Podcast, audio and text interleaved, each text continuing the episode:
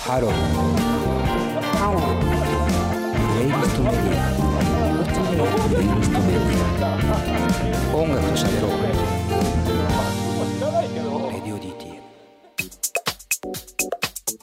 プレイリストで聴いている方は、エクストリームでキューピッズ・デッド、えーそしてメイク・ビリーブでパッド・ティルマン、エミット・ティル、えーその後パッド・メセニーでラスト・トレイン・ホーム、こちらライブバージョンですね。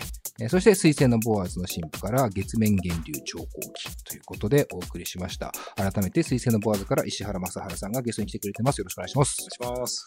えー、まあ、ここでまたさらにちょっと曲についてね、触れていきたいんですけども、まあ、まずはエクストリームですけども、 はいはい。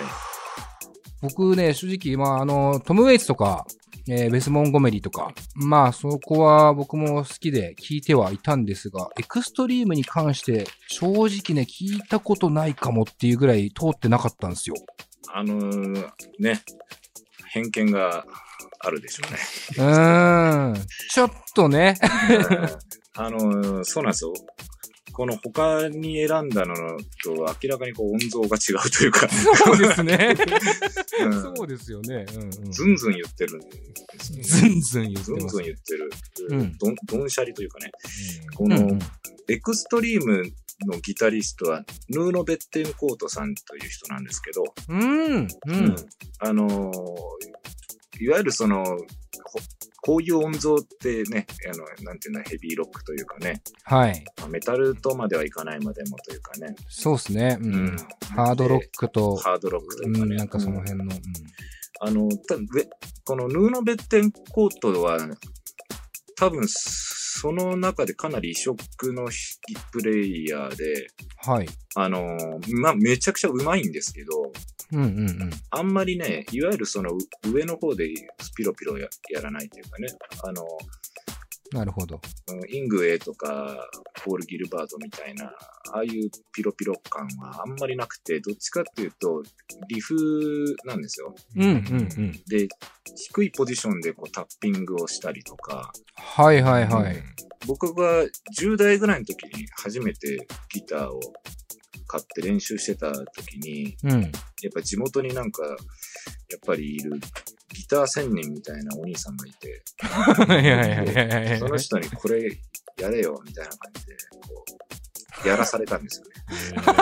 あ、なるほどね。 そうあはははで、結構ね、エクストリームはね、でも良かったなと思ってて、すごい自分のプレイというか、自分の弾き方にものすごい影響してるんじゃないかなと思ってて、へえ。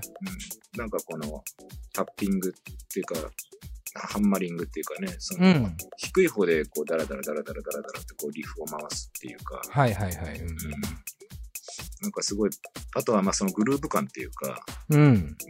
すごい影響、影響受けてるっていうか、体に染み込んじゃってる。はい。あ、そうなんですね。じゃあ結構、石原さんのルーツになってるんだ。このエクストリームっていうのは。うん、ギターに関して言ったら、そう、あんまり、この、この手のって言ったら失礼かもしれないですけど、こういう、お音像のうんエクストリームというより一般的にくすくくられるようなバンドたちっていうのはあんまり私は通ってないんですけど、うんうんうん。エクス、ムーノベッテンコートのギターのこのくす、このグルーブの癖っていうか、それはすごい、あの、体が覚えてるっていうのはありますよね。へえ。うんなるほど。じゃあ続いてですけど、えっ、と、メイクビリーブ。はいえっ、と、スパッド目線に、ラストトレインホーム。はい。みんな大好き。みんな大好き、パ ッド目線。もちろん私も大好き。パッド目線最高ですよ。いやー、うんパッド目線に、どのあたりが特にというか、いやー、もうすべてにおいて大好きですけど、うん、うんとあの、いいろいろいろいいところは、いいとこっていうか好きなポイントたくさんありますけどね。うん、うん。ジャケが派手なとことかね。 ギター関係ないじゃないですか。 CD のね、CD のジャケが全部いちいちこういいんですよね。なんかこへ う、ー旅情感をかき立てられるってい うか、いいなーっていうか、へ旅してーなーみたいな感じになるっていうかね。ーうん、うん。うんで、パッドメセにはもちろん素晴らしいプレイヤーなんですけど、はい。あのーギター申請ですね。ギターシンセ。この曲に関して言えばというか、うん。うん。ラストトレインン。ホームあの、有名な曲なんで、あえてね、上げるまでもないところではあるんですけど、うんうんうん。うんギターシンセの、ね、色がとってもいいですね。うん、ギターシンセっていうのはどういう、なんていうか、ものなんだろう。ギターシンセっていうのはですね、えーっと、まあ、いわゆるギターっていうのはギターの弦が震えて、その音をピックアップっていう、まあ磁石のマグネットの、まあマイクのようなものでこう拾って、うんうんえーそれをこうアンプで大きくして出すっていうのが、これはギター、エレキギターうんで、ギターシンセっていうのは、えっと、ギターの形の、いわゆるギターを弾くんですけど、それをね、はいミディ情報にして、うん。うん。足元にあるでっかいシンセサイザーのうん、お音を出すんですね。ああ、なるほど。だからギターの形をしたミディコントローラーを弾いてる。なるほどね。はいはいはい。で、ローランドが、が出したやつを、うん。ローランドのギターシンセをパッド目線に使ってて、もちろんそれはもうヴィンテージなんで、あのとてもとても手に入らないんですけど、うんうんうん。今はまあいろんなマルチエフェクターだったりなんだったり、プラグインでギターシンセのようなことはできるんですね。はいはいはい。うんで、ギターシンセってね、結構原始的なシンセサイザーなんで、はい。例えば、あの、和音が弾けないとかね。ああ、なるほど。うんほうほうほあの、人、情報で出すんで、う。うん。あの、例えば2和音を出しちゃうと、シンセサイザーがエラーを起こしてブルーってやってうわ、すごいノイズになるんですよ。へえ。だから結構ね、弾くの難しくって、うんうんうん。それでこの月面源流調光器でもはい。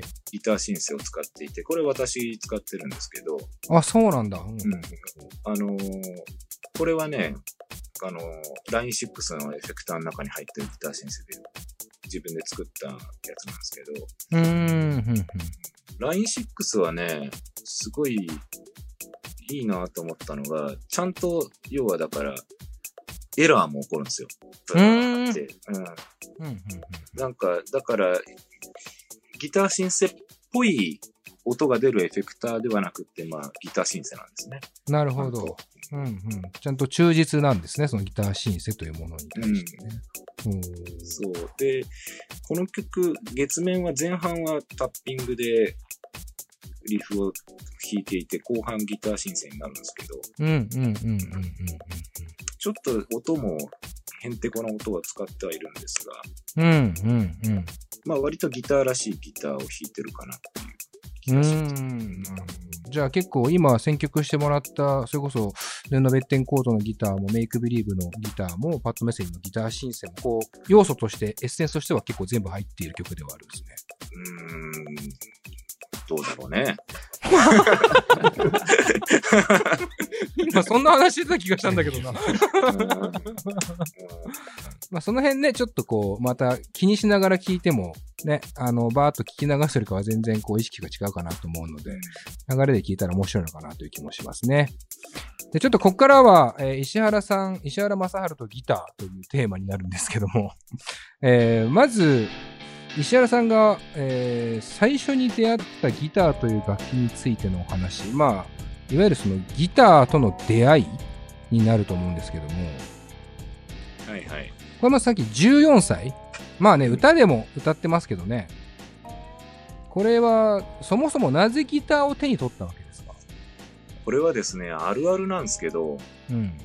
あの、家にね、親父のクラシックギターが転がってたんですよ。う。うんん、で、あの、我々世代の親ってなんか、やたらギターを持ってるんですよね。うん。弾弾けない、弾けないのに。は弾けないの。のになぜかギターを持ってるんですよ。ああ、まあ確かにうちにもあったな。ねクラシックギターなぜかあるんですよ。確かにクラシックギターだったしかも。うん。そう。で、なんかね、それを、多分ね、中学校上がるぐらいの時に、うん。なんか興味を持って、こう、弾き始めたんですけど、うん。どうも世の中はで弾使われてるギターはこれとは違うらしいぞってことに気がついてはいはいはい。うん。もうそれでね最初はね、えー横浜の楽器屋さんに行って一番安かったストラトキャスターの1万2000円ぐらいのやつを買ったんですよね、うん。うん。でそれで練習して、で、まあ、すぐ、割とすぐ、あのーそのエクストリームを教えてくれた近所の怪しいお兄さんが、うんうん。その古いストラトを譲ってくれて、うへえ。んそれは未だに弾いてますね、そのストラトは。ああ、そうなんですね。え、じゃあその1万2000の方のストラトは弾いてないんですか、逆に。 1万2000円ぐらいのストラトはね、すぐダメになりましたね。ああ。うん、やっぱり作りが良くないんです。うん、うん、うん、うんうん。どうやら世の中で使われてるのは、このクラシックギターではなく、エレキギターの方がってうん。いうところでの、なんだろう、一個、憧れのギタリストみたいなのいたりしたんですか最初ですか。うん。最初はね、僕はね、小学校ぐらいの頃から、なぜかすごいユニコーンが好きで、うーん。うん、あのーなんかね、多分同級生のお兄ちゃんかなんかがユニコーン好きで、うん、で、カセットテープで貸してもらったりとかして、うん。うん。そうで、小学校ぐらいの時ですよね、それが。うん、で、CD ラジカセが世の中でこう出回った時に、まあ、僕も買ってもらって親に。うん、うん。で、うちの姉ちゃんがね、奥田民生のファーストの29ってアルバムを貸しあの買ってきてくれたんですよ。なるほど。で、それでね、奥田民生がすごい好きで、うん。だから最初はレスポールを買いたかったんですよね。うん、うん、うん、うん。でもレスポールって高いんですよ。ああ、うん、うん、うん。で、なんかね、レスポールの安いやつってなんかレスポールっぽくないっていうか、うん、なんか嫌だったんですよね。それでね、なんか、ストラットを買ったんですよね。うーん。で、最初黒いストラト買って、はい。だからやっぱりね、あの、エリック・クラプトン黒いストラト使ってるじゃないですか。うんうんうん。エリック・クラプトンとかね、やっぱかっこいいなと思ってましたよ。へえうん、それ、10、だから13、14とか、それぐらい、うんとかの時ですね。だいぶあれですよね。音楽の趣味も渋めですよね。 なんていうか。でもね、結局ね、学校とかで、うん。あの、友達でバンドを組むと、うん。やっぱりパンクやってましたよ。うんうん。まあ、うんそれこそメロコアとかね。もうメロクは流行ってたしね。う。うんんそっから、えー、まあ、ギターになんていうか、まあ、のめり込んでいくっていうか、まあ、言うたら、楽器ってね、こう、一種憧れとか、まあ、で始める人多いと思うんですよね。そこで音楽で生きていこうみたいな決断する人はなかなかいないと思うんですよね。で、なんかこう、そっから言うて今までもずっと続けているわけじゃないですか。はい。ちなみにやっぱ練習ってするんですかなんかこんここんな練習言い方もあれだけど、練習って、なんか僕、バンド、それこそコピーバンドとかやってた時って、やっぱ練習はそんなにしなかったんですよね。なんていうか、コピーはしてたけど、うんうん。石原さんはどうっすか練習はね、いわゆるそのスケール練習とかってことですよね、多分。んうんうん練習はね、あんまり、ね、良くないんですけどね。僕もあんまりしてこなかったと思うんですけど、ううん。うんうん。ーんなんか思い出したようにするって感じですね。最近なんかね、してますよ、練習する。最近なんか思い出したんですかほと最近ね、あの、楽器屋さんとかに行って、はい。なんか、YouTuber みたいな人が書いてる、ギター入門みたいな本買ってきて、 YouTuber みたいな人が書いて る。それ見て練習したりしてますよ、最近。へえ、今、うん今ギター入門を練習し始めてるんですね。うん、なんか面白くて、結構やっぱ新しい発見というか、うんあるもんですかやっぱ今そういうのを改めてやると。あるあるすごいありますへでなんかギターって例えばピアノでピア例えばピアノを考えた時にうんうん。ピアノの鍵盤の並びってもうイコール五線譜じゃないですかうん。であのピアノの鍵盤でひ弾けるコードがいわゆるその正解のコードだとしてですよはい。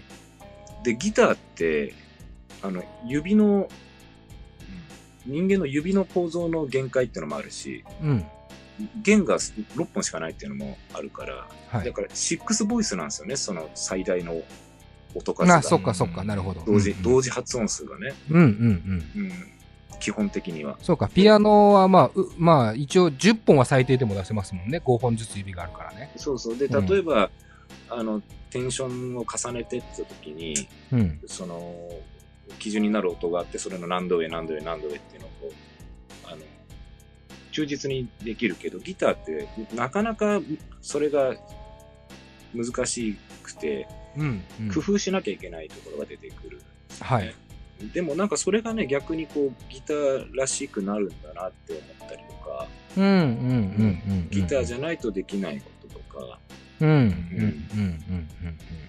まあそういうことねその分、まあなんだろうな、音の、いわゆる和音の発音数は、まあ確かに限界が6本の弦だから6だけど、逆に言うとピアノは音が決まってる分、その音と音の間の音っていうのはなかなか出しづらいというか、例えばドとドシャープの間の音をじゃあどうやって出すのかみたいなのって結構難しい印象があるというか、ギターはそれが押さえ方とか、ちょっと強くギュッとこう押し上げてみたりするとその間も表現できたりとかっていう、まあ音の幅自体は広いですよね。そうですね。まあ、ビブラートをかけるとか、うん。だからそういうことを考えると、やっぱり管楽器とかに近いっていうかね、なるほど。ううんんうんのかなとかと思ったりとか、うんうんうんなるほど。ちなみにこうギターをねずっと弾いてきて、ある種ギターをちゃんと弾く自分が弾けるようになってみて、うんいいギタリストっていうのはどういうギタリストだと思ってるんですかあーまあでもそのさっき言ったようなその弦弦と体が直接触れてる楽器なのでうん。その人のことがすごく分かるギタリストがいいいギタリストだと思いますけどね、なるほど。例えば一例を挙げると僕スティービー・レイボーン大好きなんですけどスティービー・レイボーンね。はいはい。 TB レイボーンの音とかも鬼のように太いんですよね。うんううんうんうんん で、なんかね、凄まじい筋肉が必要なんだろうなっていうような はいプレイをしてて、うんうんなんかやっぱその人の体をかんかん肉体を感じるプレイヤーがいいギタリストな気がします。僕は好きなギタリストはそういうギタリストかもしれないですね。うーん、なるほど。まあ、石原さんはね、以前からこう、もうぼ、もう忘れもしないですけど、ギターは筋肉で歪ませるってね。 それはねずーっと言ってましたよね。てか、もう今でも言ってるのかもしれないけど。それは嘘ですよ。それも嘘だったのうんそれは嘘。 ずっと俺も忘れなかったのに。いや、でもやっぱりね、そでもそれはね、そのスティービー・レイボーン聞くとね、 うん。やっぱ筋肉かもなと思います。うすごいいい音っすよ。すごい音してる。ーん。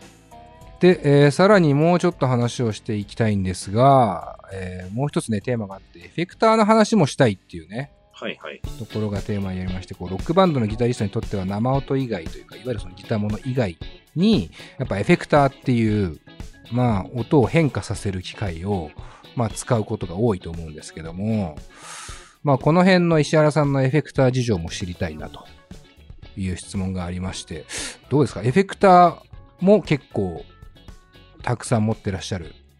うーん、エフェクターはですね、まあ若い頃はすごいたくさんも買ったりとかして、うん結構マニアックなあのこともよ考えてたりしてたんですよ。例えば、ラットってありますよね。黒い。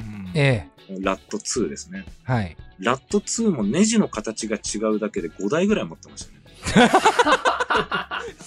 そ れはやっぱ違うんすかあのね、違うんすよ。違うんだ。で、うん違うんだけど、うんあの、違うんだけど、そんな気にするほどの違いじゃないで すよ。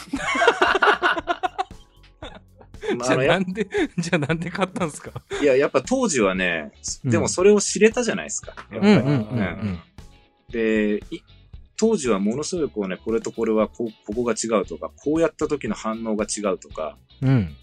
す結構考えてましたよ、当時はね。ケーブルとかね、中の配線の材料がこう違うと、こう違うんだとかね。ああ。よく見る。ると、このチップの型番が違うとかね。でもね、エンジニアみたいな。でもそんな違わないんですよ。結果結局ね、そんな違わない。で、今はね、うん。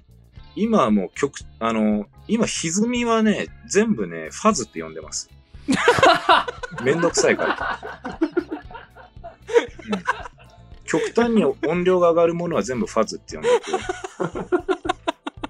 やばいなもうめんどくさいからね。そういうことだったんだ。うんで、めんどくさくて、で、でもね、例えばアメリカではラットのことファズって呼ぶらしいんですよね。うん、あ、そうなんですね。で、まビッグマフはディストーションって呼んだりえとかね。ー、あ、あ、そうなんですね。アメリカだとそうなんなんですよ。でね、果たしてそれ、回路にね、違いがあるのかって言ったら違いがね、明確なカテゴライザーないんですよ。うーん。うん、だから、あの、あんまりね、今、エフェクターを細かくかん、あの、使い分けたりとか、正直してないっすね。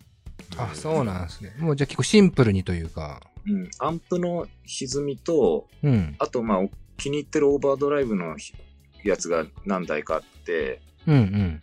で、あとはファズ。うんファうんファズも、その、シリコン系とゲルマニウム系っていうのがあって、はいはい、すごいな。そそれはね、ちょっとね、系統が違うんですよ。へえだからそれは一個ずつ、あの、あ置いてありますね。ー。へー。